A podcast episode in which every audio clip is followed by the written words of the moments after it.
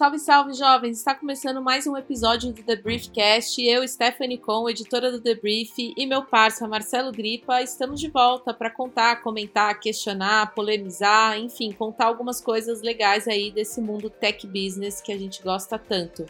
Vamos nessa, Marcelo? Tudo certo? Vamos nessa, tudo certo, para fazer tudo isso que você falou e muito mais. O episódio de hoje promete. Boa, é, tem umas coisas bem diferentonas por aqui. Agora vamos para a nossa escalada? Facebook dá mais um passo rumo ao metaverso. Descoberta do Google pode dar uma guinada na computação quântica. E rapidinhas. Criptomoeda de energia limpa e Microsoft investe em segurança.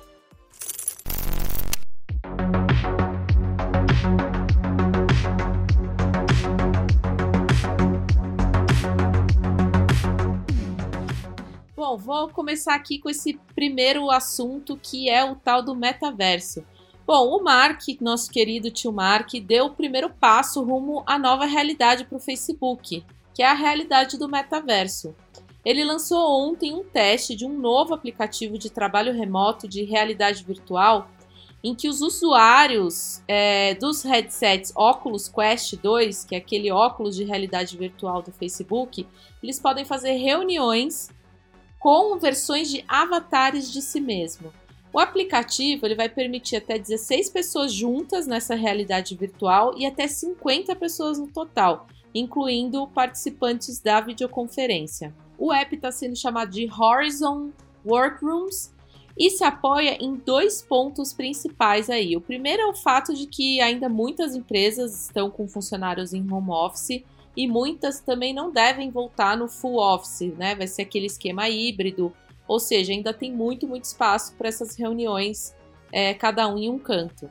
O segundo ponto é que esse lançamento, assim como eu disse no início, é um passo inicial para a construção do metaverso, que é esse futuro aí muito louco, uma coisa bem futurística mesmo que o Mark abordou na última semana. Quer dizer, na última semana não, nos últimos meses ele vem falando que o Facebook quer se tornar uma empresa voltada para esse novo cenário, esse metaverso.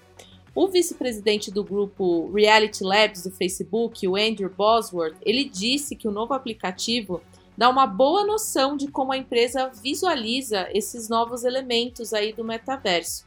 Eu vou abrir aspas aqui do que ele falou. Esse é um daqueles passos fundamentais nessa direção, e o mais legal é que o executivo ele disse isso durante uma entrevista coletiva sobre o aplicativo, né, contando essa novidade do aplicativo e que foi promovida também em realidade virtual. Aliás, durante a coletiva, eles mostraram como os usuários vão poder criar seus avatares para se reunir nessas salas de conferência de realidade virtual e até como eles podem mexer em quadros brancos, fazer é, compartilhar documentos, interagir é, com a sua própria mesa física. Enfim, eles deram uma demonstração de como que vai ser essa sala aí muito louca que eles estão chamando de Horizon Workrooms. O aplicativo é gratuito, mas ele só funciona por meio do headset, o Quest 2, que custa mais ou menos 300 dólares. E aí, como eu falei, ele pode juntar um monte de gente aí nessas salas de, de videoconferência e podem fazer reuniões tanto internas, né, ou seja, só em, as empresas com seus próprios funcionários, como chamar pessoas de, de vários lugares diferentes. A empresa informou que não vai usar as conversas de trabalho das pessoas e os materiais que vão rolar dentro da sala de trabalho para direcionar anúncio no Facebook, o que é bastante importante. Eles também disseram que os usuários vão seguir os padrões da comunidade de, de realidade virtual e que o comportamento de quebra de regra pode ser relatado à Oculus, que é a fabricante do, do headset.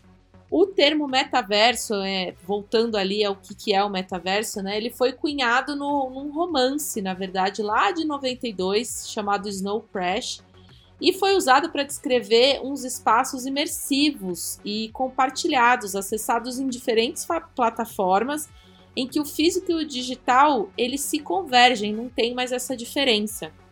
Mas para o Zuckerberg, ele, ele define o metaverso de uma forma diferente. Ele diz que o metaverso é nada mais do que uma internet incorporada.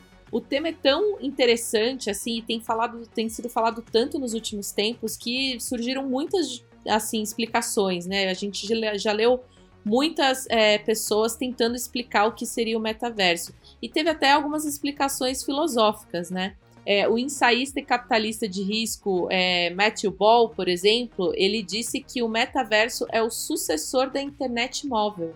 Imagina a importância que ele está dando para isso, né? O lance é que no metaverso a gente não vai precisar necessariamente se conectar à internet porque a gente já vai estar tá dentro dela, a gente vai poder experimentar a internet de diversas maneiras, é, realmente a gente não vai ter essa diferenciação entre o físico e o digital. Todas as experiências que a gente teria no mundo físico a gente pode fazer no mundo digital e compartilhado com outras pessoas. Então, é, é realmente é um, um, um, cenário em que promete muita socialização entretenimento, educação, trabalho, tudo no meio virtual. Por enquanto, né, o metaverso tem sido aí encarado por muitos como uma fuga de realidade, o que aconteceu muito por conta da pandemia, né? Mas é, grandes nomes do mercado, incluindo aí o Tio Mark, é, eles estão levando isso como algo muito sério, muito real e que a gente vai viver em breve, né? Tô empolgado com essa história do metaverso aí, e Vamos lá, prefiro ser do time dos otimistas em relação à tecnologia. E o timing do, do metaverso não, não, não, é à toa, né? Você acabou de comentar da pandemia e, e, é importante a gente, a gente dizer que ela deu um empurrãozinho nisso, né? Tem rolado uma zoomfobia, que é uma fobia do Zoom, do aplicativo é, de, de calls, aí, de conferência, porque dá, dá para sacar por quê. Porque simplesmente passar horas e horas olhando para vídeos em retângulos na tela do computador ou do celular não apenas dificulta a absorção dos conteúdos, mas também torna o processo bem maçante. Então, para melhorar esse processo de reunião e deixá-lo mais parecido com o mundo real, as empresas entenderam que era necessário adicionar mais dimensões, uma, uma interação maior. E aí, games como Roblox, Fortnite, Minecraft e Animal Crossing são bons exemplos de metaverso. Por quê? Porque todos eles permitem a criação de um universo paralelo. A Roblox, por exemplo, já vem revolucionando esse conceito, aliás. A multiplataforma do game permite que os jogadores criem seu próprio mundo virtual. Mas, de acordo com o CEO da empresa, o David Bazuki, a ideia é muito além de joguinhos, engrossando aí o coro uh, do que o Mark Zuckerberg diz, né? De que realmente é algo revolucionário. No futuro, ele acredita haver espaço para estudar ou trabalhar dentro da Roblox. Vale lembrar ainda que o Facebook comprou recentemente um pequeno concorrente da Roblox chamado Kraita. Então, vem mais coisa por aí. Exato. Pois é, todos esses passos aí estão super de acordo com o que o Mark Zuckerberg disse no final de junho, né? Que ele disse que Facebook, ele quer que o Facebook seja uma companhia de metaverso no prazo de 5 a 10 anos. Ele está tentando fazer essa virada aí. Ele, é, inclusive, ele deu uma entrevista pro The Verge que ele disse o seguinte: você pode pensar no metaverso como uma internet incorporada, onde em vez de apenas ver o conteúdo, você está nele. E você se sente presente com outras pessoas, como se estivesse em outros lugares, tendo experiências diferentes que não poderia necessariamente recriar em um aplicativo 2D ou em uma página na web, como dançar, por exemplo, ou praticar tipos de exercícios. Olha que louco, né? Só para a gente ter uma noção mais prática, é, o, o Rory Kenny, que é CEO da Loudly, ele falou em um, um, artigo aqui que eu li recentemente, ele deu um exemplo aqui de como seria um dia no metaverso. Ele falou o seguinte: você acorda, coloca seus óculos inteligentes. Aí você vê instantaneamente notificações de reuniões, de tarefas do seu dia, previsão do tempo, mensagens. Então, sua assistente de voz te pergunta: parece que você está se levantando agora, devo ferver a chaleira? Aí, daí você pula para sua bicicleta de spinning e de repente você está correndo ali nos Alpes franceses no seu passeio matinal. No trabalho, você pode acompanhar a configuração do evento da semana com antecedência, tudo isso dentro do metaverso. Quer dizer, é realmente você acordar colocar os seus óculos de realidade virtual e não sair mais, pelo que eu entendi. Uma coisa muito louca. Nossa, isso super me lembrou aquele filme da Pixar infantil que chama Wall-E. Se vocês não viram, vale super a pena ver, porque é, é exatamente isso. O robozinho ele chega num, outro planeta E aí todas as pessoas vivem numa realidade virtual. E, e então todas as pessoas, uma do lado da outra, com óculos, vivendo uma realidade paralela e elas não se falam, não se conversam, não se tocam. É muito doido, tá? Eu, eu fiquei. Eu não sei se eu tô tão otimista, porque eu tô com esse cenário na minha cabeça. Pois é, é. Mas eu vou te dizer, assim, é, eu falei que eu sou otimista, né?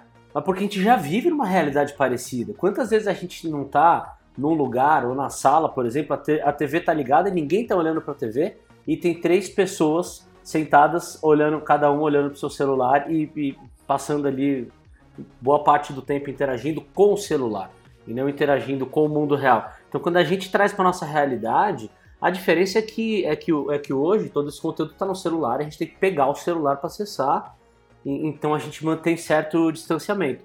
Mas se você parar para avaliar que a gente passa pelo menos 6, 7 horas por dia, né? tem gente que passa até, até mais no celular, já não é um futuro tão assustador em relação ao que a gente tem hoje. Ah, mas eu acho que é assustador, porque eu não acho saudável o que a gente já tá vivendo. E aí, se você incorpora aí um óculos em que você não tem nem essa dificuldade de ter que pegar o, o celular para entrar nesse mundo, ou sei lá, o celular acabar a bateria e você ficar um tempo sem, eu acho que vai ser horroroso. sim, eu concordo com Tenho... você que é assustador, mas não em relação ao que a que a gente já tem. Esse é o ponto. Eu acho que a gente já tá num nível é, não, de digitalização é tão, tão grande. É, né? exato. Assim, é, pelo que ele fala, parece que é algo muito distante, mas na verdade não é, né? Não é à toa que é, outro dia eu ouvi um termo que achei bem interessante. Nós somos a geração cabisbaixa, sempre olhando para baixo Isso. na tela do celular. Nossa, aqui eu vou fazer um oversharing total, porque hoje eu fui ao médico com muitas, muita dor no braço e ele falou: Cara, você tá com uma tensão aqui no pescoço imensa e eu tenho, é, eu tenho visto isso com frequência porque são pessoas que ficam muito tempo olhando o celular com a cabeça para baixo. Ou digitando muito tempo num computador muito pequenininho, sem ergonomia, né? Porque aqui trabalhando de casa você vai trabalhando em qualquer lugar. Enfim, tudo isso deve piorar de alguma forma. Mas calma, que a gente vai, vai pensar ali é, em, em, outras, em outros cenários, porque apesar de ter assim essas perguntas meio cabulosas em torno do tema, né? Não só essas que a gente fez, mas também em relação à moderação de conteúdo, por exemplo, né? Hoje a moderação de conteúdo no, nas redes é, são já muito problemáticas. Você imagina como que seria a moderação de conteúdo dentro desse universo? Vai ser mais problemática ainda, né? Mais difícil de, de, de você controlar o que, que vai o que, que vai estar tá rolando lá dentro. E aí, como seria também o trabalho no metaverso, né? Você também. É, você. A, às vezes as pessoas não vão nem se conhecer, nem fe, face a face, vai conhecer um avatar do seu chefe, do seu colega, né? Pode ser uma coisa também meio utópica, mas que pode rolar. E como que seria a governança dentro desse metaverso, né? Quais são as regras que vão ser criadas? Porque, querendo ou não, a gente vai viver um mundo é, virtual, mas que precisa ter um, um nível ali de governança para que não fique uma coisa muito louca, né? Por outro lado, aí vamos ver o lado otimista, né? O metaverso também pode se tornar um espaço político. Ele pode dar oportunidade, inclusive, para a gente testar novas formas de participação mais democrática nas decisões. Você imagina a gente poder é, realmente estar lá, sei lá, estar dentro do, do da Câmara é, atuando ou, junto com os deputados. Estou pirando aqui, mas pode ser algo que pode ocorrer. Mas também é, é, tudo isso pode também não dar em nada, né? Pode realmente continuar do jeito que está, muito voltado para entretenimento. E isso tudo pode ser um grandíssimo fogo de palha que acabou é, tomando uma proporção maior, principalmente na mídia e pelo que o, o Zuckerberg tem falado, mas por conta da pandemia, né? A gente não sabe. Às vezes, de repente, o mundo é, é, volta ao seu estado um pouco mais normal. E aí as pessoas vão ter menos vontade de ficar online porque foram obrigadas a ficar muito online. Né? É, eu acho o grande divisor de águas aí vai ser a experiência, sabe? É, é, é aquilo que o Google Glass não conseguiu fazer lá atrás é, e outras opções ainda que, que, que tentam mesclar né, realidade virtual com realidade é, presencial não conseguiram. Então, tá aí, tá lançado o desafio para o Facebook. Se eles conseguirem tornar isso é, natural, claro que até certo limite ali, né, porque é algo virtual, é, eu, eu acho que, que, isso que aí pode ter adoção. E aí a gente vai para onde as pessoas estão, né? Foi esse o grande componente de sucesso do Facebook, do WhatsApp. Por que a gente está lá? A gente está lá porque os nossos amigos estão, os nossos, sei lá, as pessoas Exato. que a gente segue estão lá. Então esse que é o grande desafio da história. É, muito louco isso, porque também a gente não sabe o que, que vem primeiro, ovo a galinha. Você tá lá porque seus amigos estão ou seus amigos estão lá porque você está, né? Sei lá, é muito louco isso, mas se tem alguém que pode fazer isso dar certo, com certeza é o Facebook, porque foi o Facebook que também promoveu muito a gente é, ter essa relação ainda mais profunda com o celular, porque boa parte do tempo que a gente fica no celular, ou é no Facebook, ou no Instagram, ou no WhatsApp, que são todas empresas do Mark, né? Bom, os, os, defen os, defensores aí do metaverso, eles dizem que o metaverso pode ter um grande potencial de negócio, porque é uma plataforma totalmente nova para vender bens e serviços digitais com experiências muito diferentes, para gerar trabalho e que também pode trazer benefícios para a forma como os humanos interagem usando a tecnologia. É isso, como tudo novo no mundo, tem gente que é otimista, tem gente que é pessimista, e a gente está aqui desse lado só tentando entender como é que vai ser esse processo.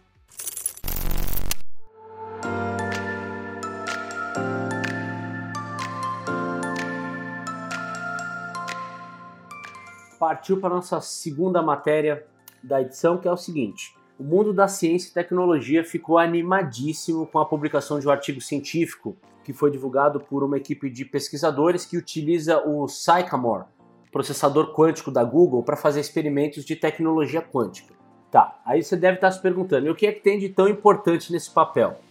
Acontece que a turma pesquisadora afirmou que talvez tenha reproduzido uma matéria chamada cristal de tempo, que é um negócio muito louco, a gente vai explicar em detalhes mais para frente. Mas ele é capaz de acelerar de forma significativa o trabalho de análise dos computadores quânticos e, consequentemente, isso faz com que uh, as pesquisas em diversas áreas do conhecimento humano sejam avançadas, que é um cenário que até então era, era inimaginável para quem atua com pesquisa quântica.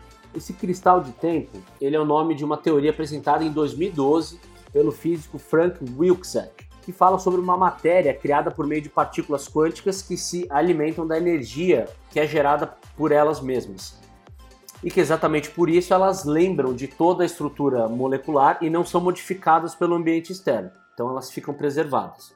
E aí a gente pensou numa forma de explicar para vocês como é que funciona. Imagina uma pedra de gelo. Ela vira água porque ao entrar em contato com a temperatura ambiente, ela perde energia e, entre aspas, aí se esquece do seu formato inicial. Aí se fosse possível colocar partículas de cristais de tempo dentro dela, a pedra de gelo poderia então virar uma poça d'água e voltar ao estado de pedra de gelo. Por que isso acontece? Porque ela não é influenciada por energias de fora, já que ela tem a sua reserva de memória própria. E por conta dessa estrutura molecular, ela conseguiria então, entre aspas, lembrar de todas as suas fases e então voltar para elas. E daí que chegamos na explicação de como os cristais do tempo podem revolucionar a computação quântica. Então, a computação quântica acelera os resultados de análise, sua capacidade de processamento é muito maior do que a de um PC normal, desses que a gente tem em casa. Mas tem uma história aí: esses computadores apresentam um estado chamado decoerência, que atrapalha o trabalho de processamento dos qubits, os bits, entre aspas, dos PCs quânticos a decoerência quântica pode ser vista como uma perda de informação a partir de um sistema para o ambiente. E daí o que, que argumentam os estudiosos de computação quântica? Eles dizem que os cristais do tempo seriam capazes de anular essa decoerência e, consequentemente, melhorar o tempo e a qualidade dos resultados dos processadores quânticos. Se isso for comprovado, o cristal de tempo dará um salto tecnológico muito maior do que foi a expansão da internet da nossa sociedade. E olha que esse salto foi gigantesco. Hein? Pois é, muito louco. Eu acho que vale aqui para a gente fazer um, um resuminho do que, que é a computação quântica para quem não está ligada, né? Mas é o seguinte, na computação quântica, é, os bits tradicionais, os computadores tradicionais que a gente usa, eles são substituídos por esses qubits que o Marcelo comentou, que é uma versão quântica dos bits que não possui apenas dois estados, né? Porque os bits eles são binários, ou ele tem valor de 1 um, ou valor de zero. Nos bits quânticos, eles têm estados infinitos. Então, enquanto o bit é binário e assume só o valor de 1 e 0, o qubit ele pode ser 1 e 0 ou os dois ao mesmo tempo. O fator de um qubit poder assumir três valores em vez de um é que torna possível ele realizar cálculos que antes nunca a gente conseguiria resolver com um computador normal. Como o sistema não funciona de forma linear, ele também pode calcular todas as possibilidades de um problema ao mesmo tempo.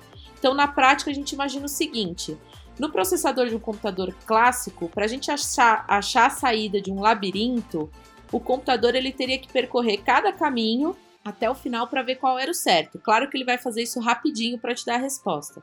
Mas no processamento quântico, ele não precisa percorrer cada caminho até o final. Ele percorre todos os caminhos de uma vez e já instantaneamente te acha a saída do qual que é o certo. Um outro exemplo também para ficar mais fácil. Enquanto o computador clássico ele percorre todos os nomes de uma lista telefônica, que nem existe mais, né? Mas ele, ele, ele percorre todos os nomes de uma lista telefônica para encontrar o telefone de uma pessoa específica que você quer. No computador quântico, ele lê todos os nomes de uma vez e te apresenta na hora o nome solicitado. Quem faz a leitura numérica desses bits são os transistores, que são aqueles dispositivos pequenininhos eletrônicos que compõem os nossos chips de processadores e das memórias. Mas cada transistor só interpreta um bit por vez. Então, mesmo com um número absurdo de transistor, por exemplo, um Pentium 4 tem 40 milhões de transistores, esse poder de cálculo do, dos, do, dos computadores tra tradicionais, os clássicos, tem esse limite. Mas quando a gente troca esses chips por átomos, aí a coisa muda. E é isso que acontece na computação quântica. Essa troca faz com que o processamento abra muitas possibilidades em várias áreas. Então a gente consegue é, resolver problemas que a gente não conseguiria com um computador tradicional. E aí, para a área da saúde, para o mercado financeiro, para a área química, enfim, para diversas áreas, a gente teria um, um salto de, de criação e de desenvolvimento incrível. Por exemplo, descoberta de remédios, criação de novos materiais e químicos, fertilizantes. No mercado financeiro, análises super complexas de mercado, é, resoluções de problemas matemáticos e físicos, enfim. É, o computador quântico ele abriria muitas e muitas portas para a humanidade. Só que também tem um lado também um pouco complexo disso, né? Claro que assim, é, o computador quântico ainda tem muito que evoluir, né? E essa, essa descoberta do cristal do tempo pode ser uma descoberta, uma descoberta muito positiva para o funcionamento deles, mas existem várias outras coisas que todas as empresas, maiores big techs do mundo estão trabalhando para resolver para tornar o computador quântico comercialmente viável, né, para conseguir fazer com que ele trabalhe na prática resolvendo esses problemas que a gente não consegue resolver hoje com um computador normal. E também tem outro problema que é o fato de que o computador quântico, pelo esse processamento bizarro que ele tem, ele quebraria todas as criptografias que a gente tem atual. Então, nossa segurança de hoje não seria páreo para um computador quântico. Por isso que a gente também teria que mudar tudo, inclusive mudar a nossa criptografia para uma criptografia quântica. Então, assim, é ainda um cenário futurístico? Talvez sim, existem muitas empresas é, como eu falei, as big techs que já trabalham há anos em computadores quânticos estão fazendo experimentos que deixam abertos computadores quânticos para a comunidade científica para que elas testem, façam experimentos. Mas é, esse tipo de descoberta é muito importante porque pode acelerar muito a adoção dessa nova tecnologia que, cara, vai mudar todo o nosso jogo. É impressionante a capacidade humana de sempre subir o sarrafo da inovação, né? Exatamente, adorei esse termo. Mas é isso, a gente está subindo o sarrafo. Enquanto a gente está aqui conversando, tem alguém desenvolvendo alguma é, é coisa isso, é muito é importante. É isso. É isso. Sabe... A gente está contando um negócio que já deve estar tá obsoleto. Você sabe que uma vez eu ouvi esse conselho, eu fui entrevistar um executivo né, de uma empresa de tecnologia, ele falou: você, se você quer desenvolver alguma coisa, enfim, ter o seu lugar de destaque, você tem que pensar assim, neste momento, seja em Pequim, seja em Berlim, em Nova York ou em Londres, tem alguém desenvolvendo algo que pode revolucionar o seu mercado. Então, como é que você vai reagir a isso? Exatamente, ele tem total razão. Eu me lembro que quando eu, fui em 2018, um, fui convidada pela IBM para uma viagem com eles e eu conheci o computador quântico deles foi quando eu tive acesso tá, a todas essas informações, comecei a entrar mais nesse assunto. E eu me lembro que quando eu descobri a possibilidade do computador quântico, eu fiquei assim abismada. E logo depois, quando eu voltei, dois meses depois, aquele problema que eles tinham me apresentado já tinha sido resolvido e eles já tinham feito um negócio muito maior. E aí o Google também fez, e aí a Intel. Enfim, cara, é uma coisa, a velocidade que as coisas acontecem é muito grande. Tem muitas startups também de computação quântica trabalhando ao redor do mundo. Isso a gente está falando só do Ocidente, mas eu sei que tem um mercado imenso no, no na Ásia, principalmente, de computação quântica que está assim anos-luz, às vezes, do que a gente sabe. É que muitas coisas ainda não saem na mídia, porque são muitos testes, né? Tem muita coisa aí que não, não dá tempo nem de chegar aqui.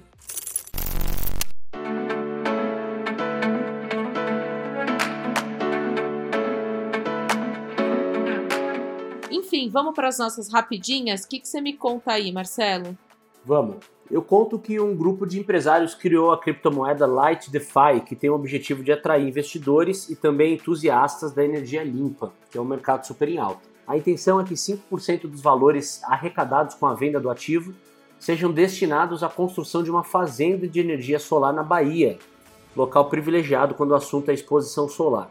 A energia solar é uma das mais sustentáveis formas de transformar recursos naturais em eletricidade, já que o sol, nosso grande sol, é uma fonte inesgotável e limpa, uma solução especialmente importante no contexto atual em que o novo relatório do IPCC recentemente divulgou que o aquecimento global pode gerar danos irreversíveis e piorar muito mais ainda se nós continuarmos a emitir gases de efeito estufa da forma como estamos fazendo, de forma desenfreada. Uau, muito boa essa notícia.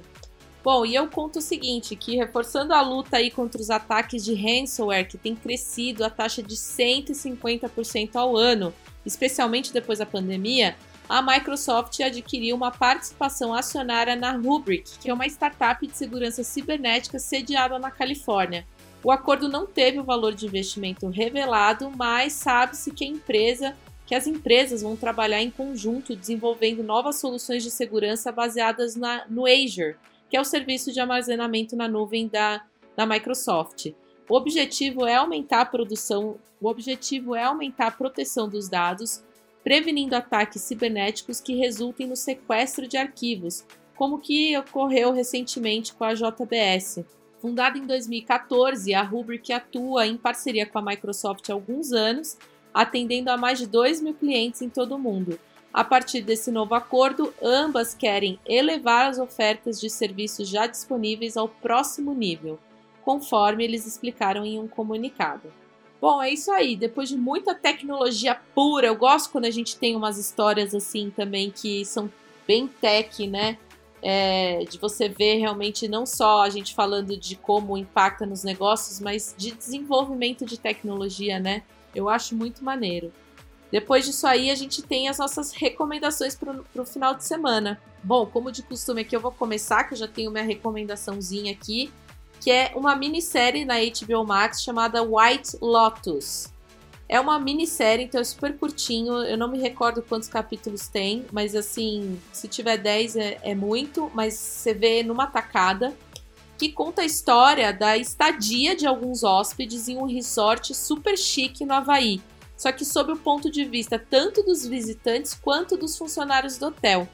E o legal é que durante essa história, que se passa em uma semana né, de, de estadia, é, eles trazem muitas reflexões assim e muitos contrapontos sobre diferenças sociais. E aí, como você tem o ponto de vista de quem está servindo e de quem está é, usufruindo do, dos serviços do hotel é muito interessante. Eu acho que nesses tempos que a gente está vivendo, em que os bilionários estão enviando pessoas para o espaço e que os bilionários também ficaram cada vez mais ricos durante a pandemia, enquanto muitos estão na miséria, né? É, eu acho que faz muito sentido a gente ver um seriado com esse tipo de narrativa, né, que gira em torno desses abismos sociais. Eu adorei essa minissérie, super recomendo no HBO Max. Boa. Já vou colocar na minha listinha aqui, como eu sempre faço com as suas recomendações, aliás. Boa, espero que você esteja conseguindo ver tudo. Não, tudo não, é muito complicado, né? Mas a gente, enfim, falta tempo, mas a gente vai colocando em dia aí. Bom, a minha recomendação é para a gente pegar carona nessa história do metaverso aí e refletir mais sobre o papel da tecnologia na, na, nas nossas vidas, né? Eu vou recorrer a um clássico da literatura, que é o Admirável Mundo Novo. Foi escrito um livro que foi escrito em 1932 pelo Aldous Huxley e que mostra, na verdade, uma visão pessimista né, do, do, do futuro aí que na obra dele é regido pela tecnologia e pela ciência, né? É um estado totalitário que, que zela por todos ali, né? E nós, humanos, no caso, somos nascidos, somos nascidos de proveta, é, fabricados via inseminação artificial, e vivemos sem questionar ordens. Né? E, e, inclusive o sistema ali de, de, divisão da sociedade é baseado em castas mais altas, enfim, direitos humanos não existem, né? Então, mas, mas e, chama atenção também que os, os, deuses né, dessa história, dessa sociedade distópica, como eles chamam, um deles é o Henry Ford, né? que é, enfim, criou a fabricante de, de, carros Ford, também todo o conceito de fabricação em massa.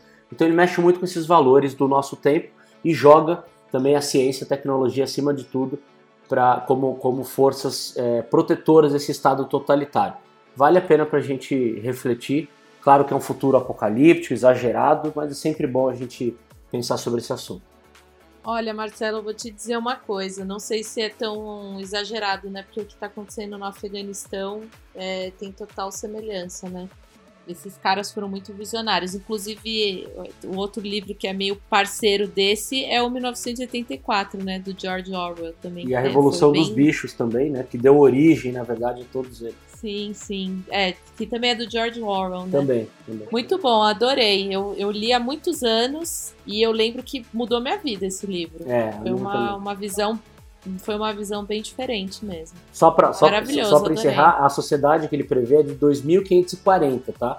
Então, se nós estamos discutindo metaverso em 2021, tem aí mais 500 anos de evolução de tecnologia. Talvez a gente chegue perto desse futuro aí.